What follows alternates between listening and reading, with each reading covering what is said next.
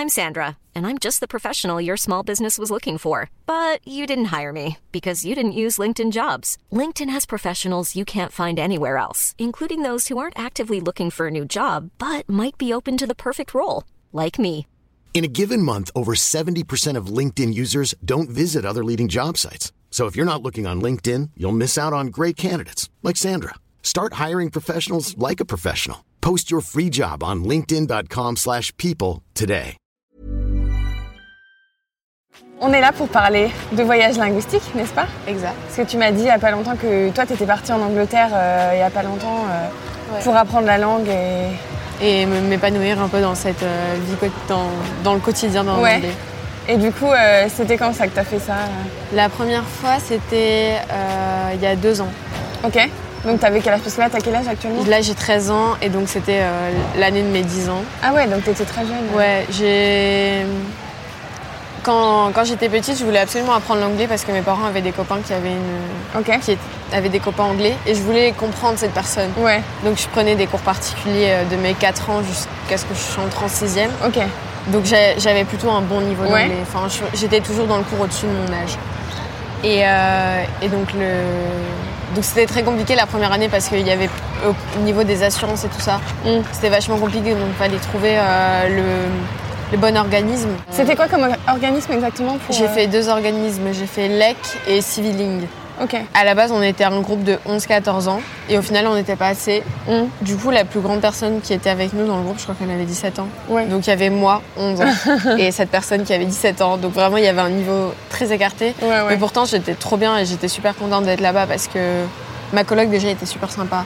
Vraiment, euh, la famille était pas ouf en soi, vraiment. Ouais, c'était pas. C'était pas, euh, enfin vraiment, elle faisait ça pour l'argent. C'est, ça se voyait Ah ouais. dans, dans l'habitat et tout ça. Mais du coup, euh, l'autre l'autre fille qui était avec toi, elle était française aussi? Ouais, on était. Et vous arriviez à parler anglais, même si.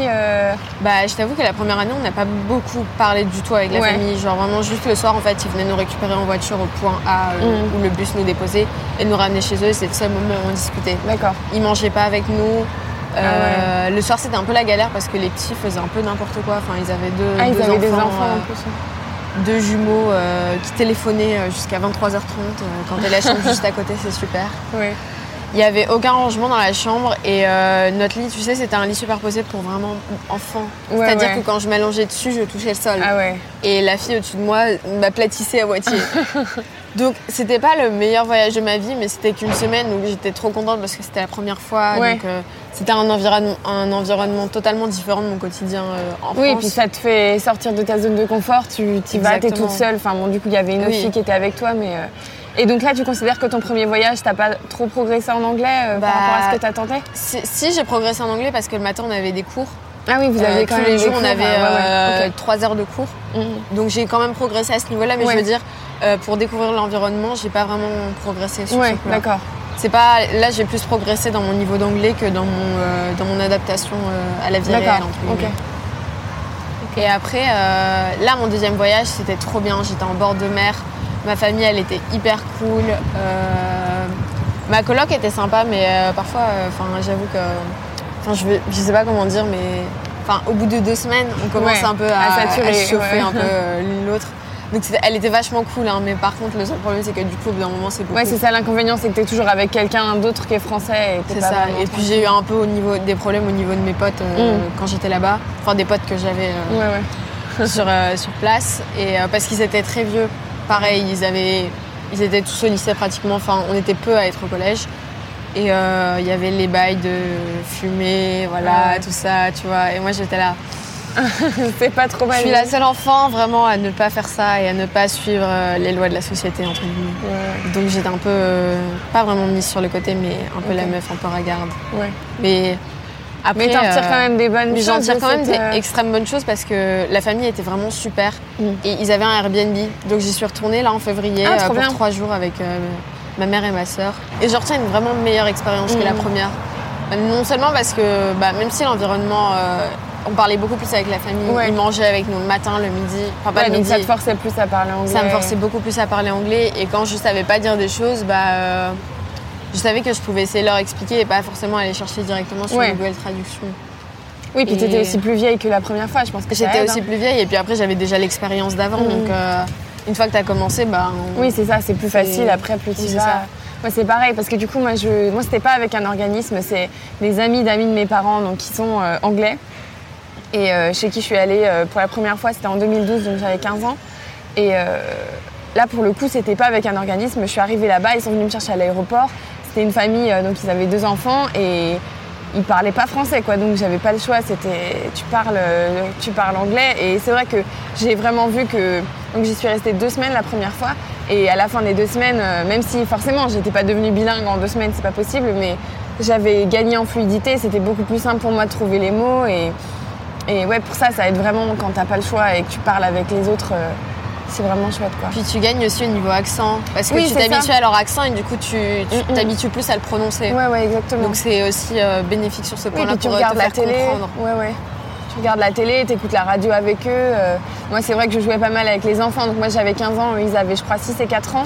Donc ils étaient petits. Et à la base, j'étais allée pour m'occuper d'eux. Puis finalement, ils étaient en vacances. Donc en fait, juste, je faisais tout avec eux. Donc on avait fait de l'acrobranche, ils m'emmenaient au resto. C'était trop bien. Enfin, franchement, c'était des trop bonnes vacances. Et, et j'ai vraiment gardé contact avec eux. En fait, euh, je suis retournée les voir chaque année, euh, deux semaines à chaque fois à peu près. Euh, et là, même encore maintenant, je continue de les voir à peu près une fois par an ou tous les ans et demi. Et, et c'est vrai que ça aide, quoi, parce que moi, c'est des trucs tout bêtes, mais tu vois, avant, euh, donc j'avais un bon niveau d'anglais, mais tu sais, tu vois, les, les cours que tu as au collège. Et des trucs tout bêtes, genre dire euh, placard ou dire euh, fourchette, il y avait des mots comme ça, je, là, je sais même pas comment on dit ça. Et voilà, au fur et à mesure, tu apprends des expressions aussi qui sont un peu plus euh, idiomatiques, comme ils disent les profs d'anglais. Et c'est ça qui fait la différence, je pense, après toi. Est-ce que tu as vu une différence maintenant que tu es Bah, je vois en une cours euh, En cours, je m'ennuie du coup de ce Ouais, fait-là du parce que je, enfin, je m'ennuie pas, mais enfin, il y a des cours où je suis là, ouais, bon, bah, ça, je sais déjà, quoi. Ouais, donc, euh, voilà.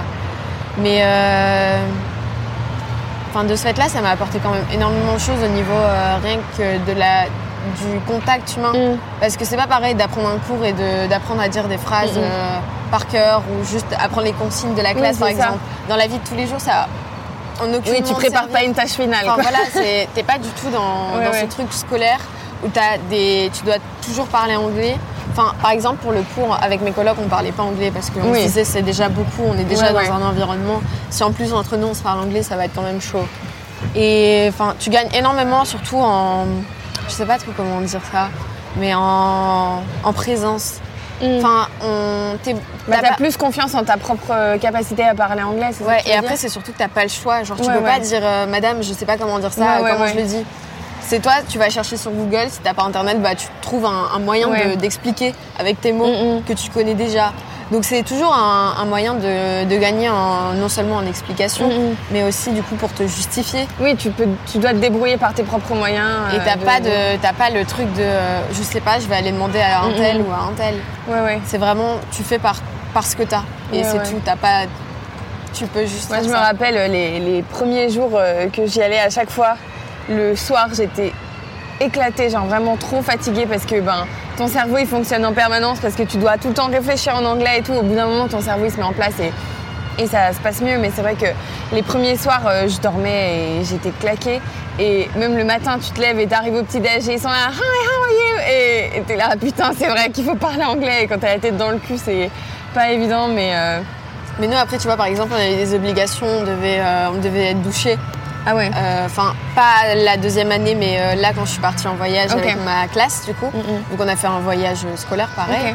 On avait des obligations, c'est-à-dire on devait se doucher après avoir mangé. Ne. Ils ne devaient pas nous voir en pyjama.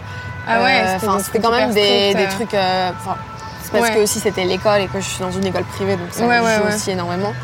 Mais euh, c'était très euh, catégorisé. Enfin, Ouais, on, ouais. Avait, on avait plein d'interdictions. euh, on- même si en général c'est dans toutes les familles, on n'a pas le droit de manger dans les chambres. Oui. Tu vois, par exemple, ça Ah c'est un truc que. enfin, parce qu'en général, à ce qui paraît, il y a de la moquette et du coup, euh, ça reste dans la moquette. Les Anglais, la moquette, une longue histoire. une longue histoire d'amour du truc. C'est vraiment fou. Et pareil, tu vois, euh, ils nous ont expliqué plein de petites astuces comme ça. Enfin, même si c'était avec les cours, là, mon dernier voyage, euh, le plus récent qui était en juin, juste avant la fin des cours. Et bah, j'ai quand même appris des trucs parce qu'ils nous ont dit euh, si vous proposent du thé, bah, dites oui parce que c'est votre repas du soir en fait. Donc Ouais, si ouais. vous dites non, vous allez Ouais, pas manger. c'est leur repas. C'est ça. Et il y a plein de trucs comme ça que dans les familles, ils nous disaient euh, le plus simplement possible, entre guillemets. Mm, mm. Enfin, ils essayaient de se faire comprendre en n'utilisant pas des expressions anglaises. Et du coup, là, ils étaient beaucoup plus dans la, dans, dans la réalité, si je puis dire. Alors que dans les familles où j'étais avec euh, un, un séjour euh, déjà préorganisé. C'était beaucoup plus. Les familles essayaient vraiment de se faire comprendre et nous, on essayait Ouais. de les comprendre. Et donc, c'était vraiment ce truc de euh, cercle vicieux Ouais. où, y a, où ça n'utilise pas vraiment les vrais mots de tous les Oui, jours. du coup, tu progresses pas vraiment, c'est plus. euh, ils se mettent à ta portée. et- Bah, et tu progresses quand même énormément, mais je veux dire, Oui. c'est pas, tu progresses pas autant que s'ils parlaient comme s'ils parlaient dans la vie Ouais, de tous les jours, parce que du coup, ils ralentissent aussi euh, la, mani- Mhm. le- comment dire, euh, la vitesse à laquelle Ouais. ils parlent. pour Oui, ils que s'adaptent. Bien, tu comprennes et que tu sois bien là en répondant bien. Mhm. Et pareil, ils essayent de te comprendre, mais ils sont là, t'as pas un accent de ouf parfois, donc euh, parfois ils disent oui, mais en fait ils ont pas compris, donc ils te redemandent. Ouais, c'était plutôt moi ça au début. euh, Enfin, des fois ils parlaient. En plus, c'est c'est, tu sais, l'accent britannique. Des fois, tu comprends pas selon les régions où ça se passe. Genre moi où j'allais, c'était vers Manchester, donc dans le nord de l'Angleterre.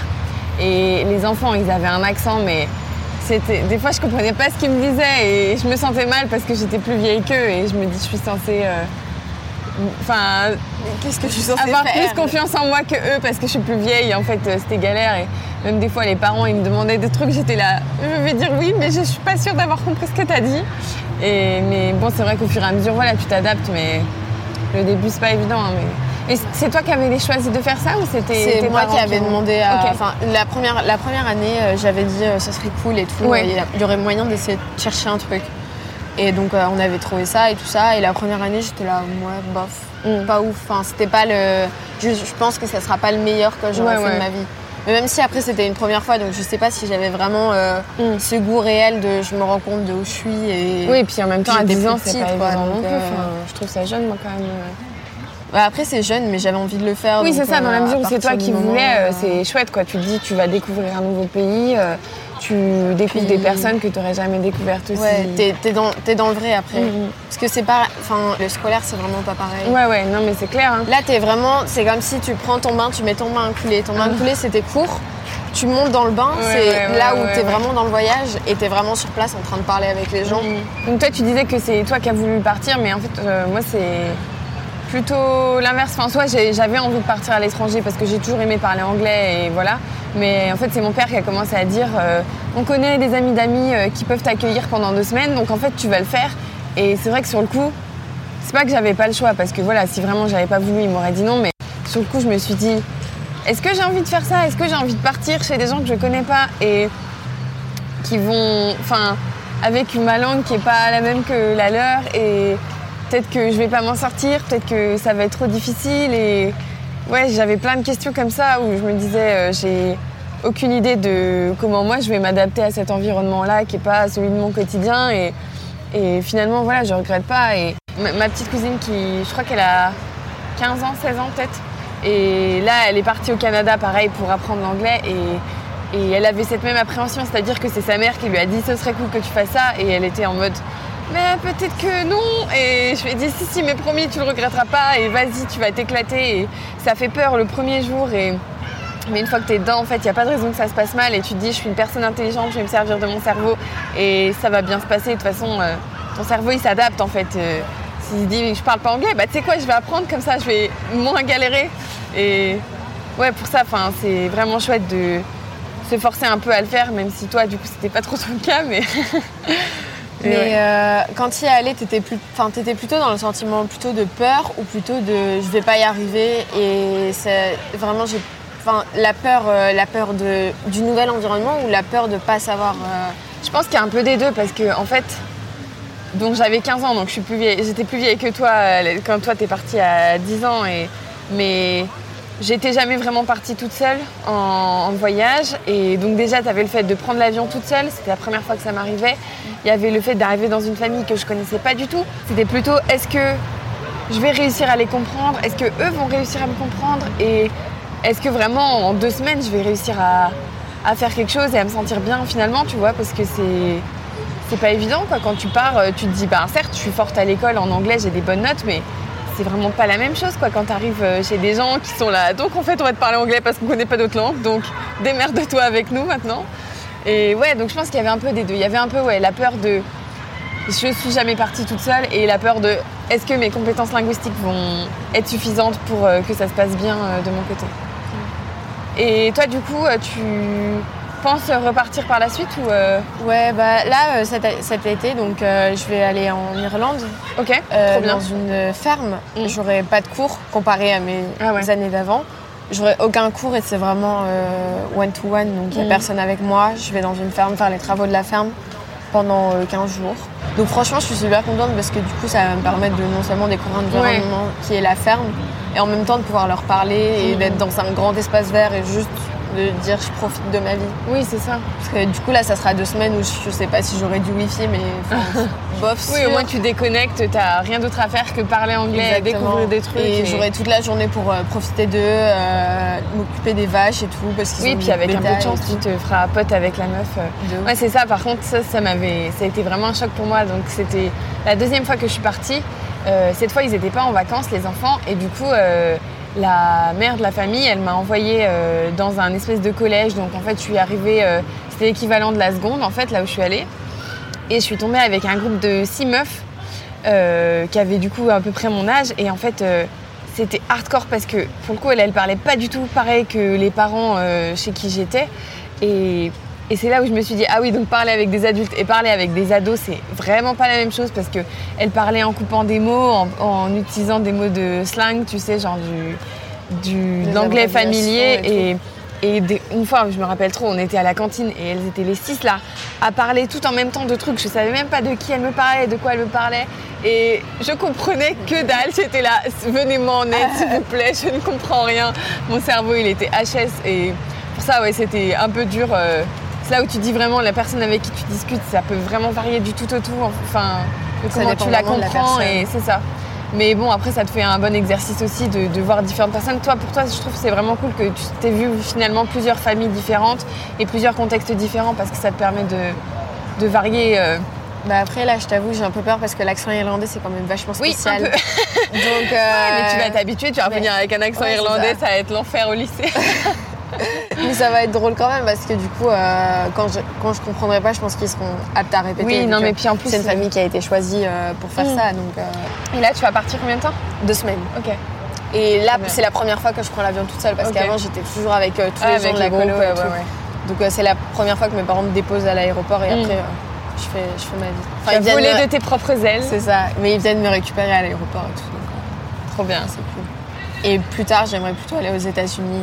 Ouais, pour avoir d'autres La première fois que je voulais aller aux États-Unis, mes parents m'ont dit alors Non. bof, on va attendre tes 14-15 ans et après euh, tu, feras, tu feras ça si tu veux. ok, j'attendrai. En attendant, je vais faire euh, ce qui n'est pas loin.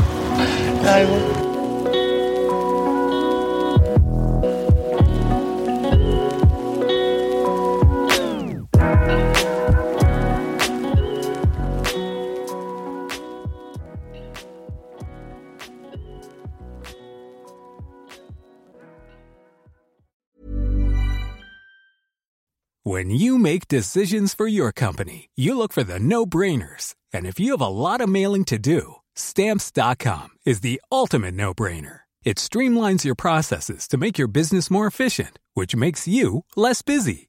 Mail checks, invoices, legal documents, and everything you need to keep your business running with stamps.com. Seamlessly connect with every major marketplace and shopping cart. Schedule package pickups and see your cheapest and fastest shipping options from different carriers with rates up to 89% off USPS and UPS rates. And with the stamps.com mobile app, you can take care of mailing and shipping wherever you are. Make the same no-brainer decision as over 1 million other businesses with stamps.com. Sign up with code program for a 4-week trial plus free postage and a free digital scale. No long-term commitments or contracts. That's stamps.com. Code program.